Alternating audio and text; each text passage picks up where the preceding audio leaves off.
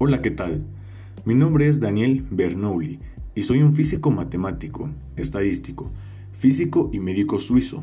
Y hoy les voy a hablar sobre mi aportación a la física en el año 1738, lo que hice cuando estaba vivo.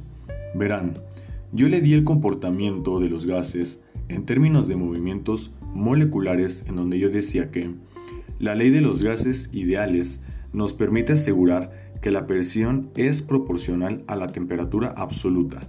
Estos dos enunciados permiten realizar una de las afirmaciones más importantes de la teoría cinética. La energía molecular promedio es proporcional a la temperatura.